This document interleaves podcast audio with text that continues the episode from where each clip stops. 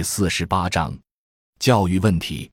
印度是精英平民严重两极化的社会，教育也出现两极化情况。印度固然具有不少优良的大学，为全球 IT 业及科研部门供应大量优秀人才，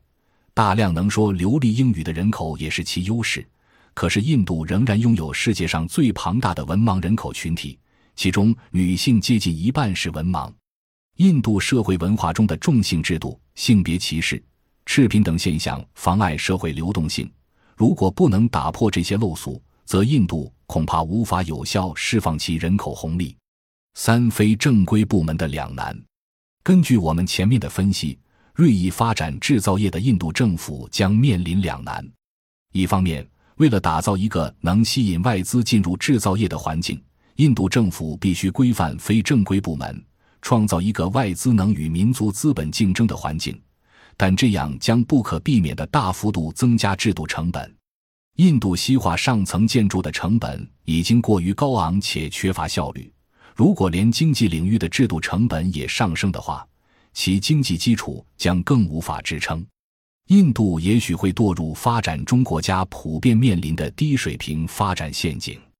另一方面，如果灰色经济真的被规范化，民间低成本的生计经济失去韧性，印度社会通过非正规部门内部化处理负外部性的能力下降，则印度面对全球化冲击时，由贫富差距过大演化而来的区域、族群、宗教等冲突可能会全面爆发，维持社会稳定的正规成本将上升，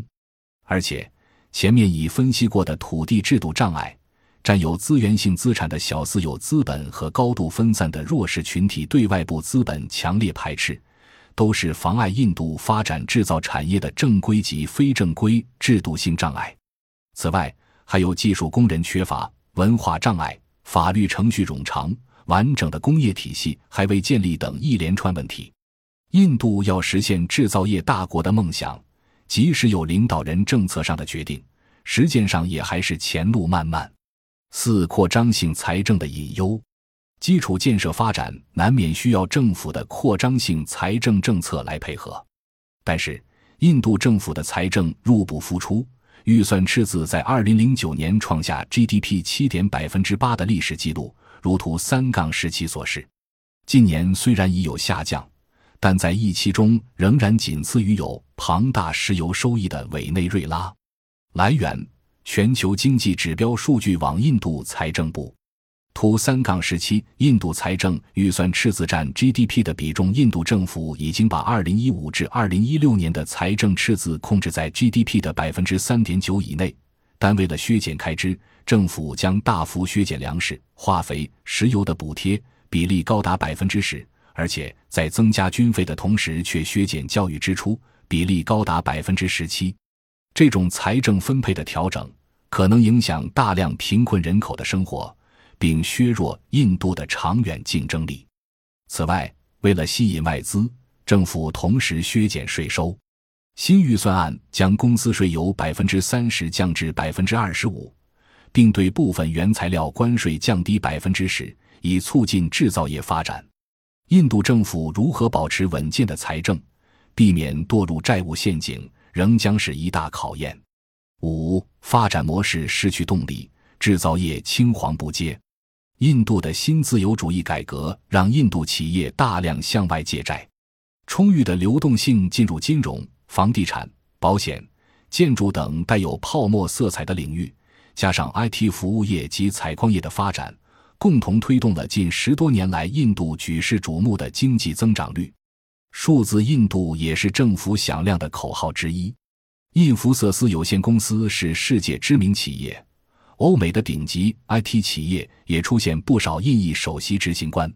与 IT 相关的行业雇员人数约一千万，但对于数以亿计的劳动人口来说，这只是九牛一毛。有学者估计，近年来印度的高速增长只让百分之十至百分之十五的上层人口受惠。诚然。这些部门对整体经济也有一定的溢出效应。可是，印度的 IT 服务业及房地产等部门的发展近五年来已有放缓的趋势。随着国际企业迁离印度或缩减规模，IT 业已出现解雇潮，估计短期内将有十万人失去工作。印度从二零一六年年初开始连续六个季度经济下滑，随后短暂回升，接着从二零一八年年初开始又连续八个季度下滑，多种经济数据创下美国次贷危机以来的最差水平。印度急需发展制造业来创造新的经济增长动力，但随着外资流入减缓甚至逆转流出，本国工业基础仍然薄弱。长远来看，即便印度制造真能成功，但也是远水不能救近火，更何况对比区内其他制造业发展迅猛的国家，印度实际上正被抛离。二零一七年五月，印度工业产出仅增长百分之一点七，而越南在二零一七年一月的增幅达百分之七点一，孟加拉国在二零一六年十二月的增幅也高达百分之七点四。这些国家没有什么响亮的口号，但其制造业在稳步发展。有望在这一轮的全球工业转移中接棒中国，成为新的世界制造业中心。感谢您的收听，本集已经播讲完毕。喜欢请订阅专辑，关注主播主页，更多精彩内容等着你。